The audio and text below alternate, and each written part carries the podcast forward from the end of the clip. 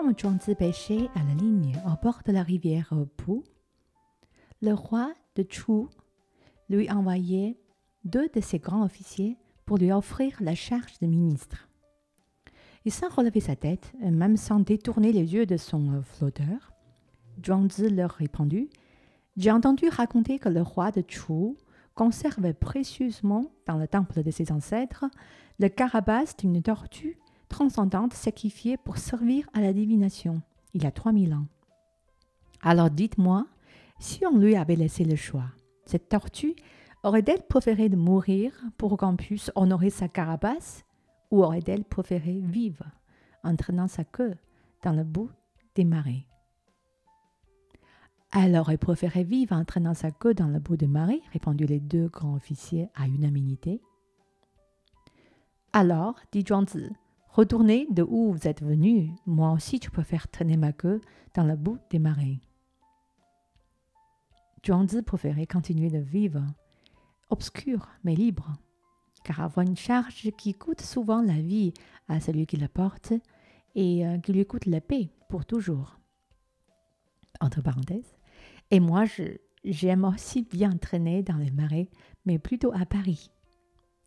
J'ai un ami proche euh, qui a toujours refusé d'être dans les journaux. Il fuit à toute vitesse chaque fois il y a un entretien radio ou à la télé.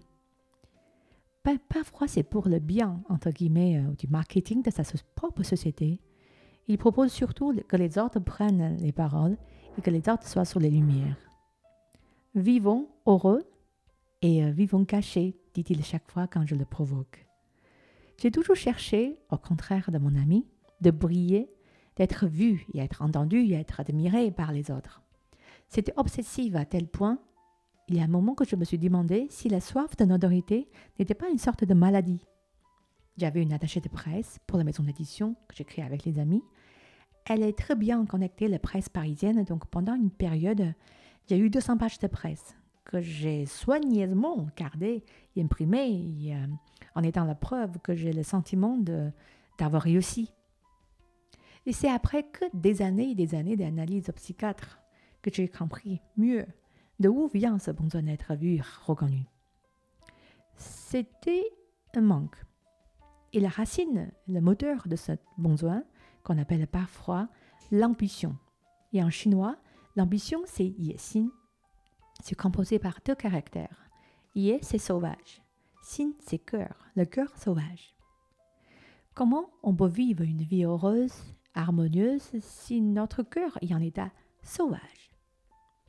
Mais notre société d'aujourd'hui valorise les gens qui ont un cœur sauvage, n'est-ce pas? Est-ce que c'est bon pour la santé? Ou pour la santé de la société Est-ce que c'est bon pour nous? Les grands êtres, les grands esprits, selon les taoïstes, vivent cachés, sauf quand le monde est vraiment en grande difficulté et les gens ou les peuples en souffrent, quand on a vraiment besoin des gens comme eux, ils sont toujours cachés et invisibles. Et même s'ils ont réussi à dites sauver le monde, ou contribuer énormément, après, une fois réussi, il se cache encore. Depuis ma petite connaissance de Zhuangzi, et je n'ai plus le même regard sur le carte de visite de CEO ou de président, vous ne voyez pas qu'on risque tous d'être trop visible et suivre le destin de cette euh, torture transcendante.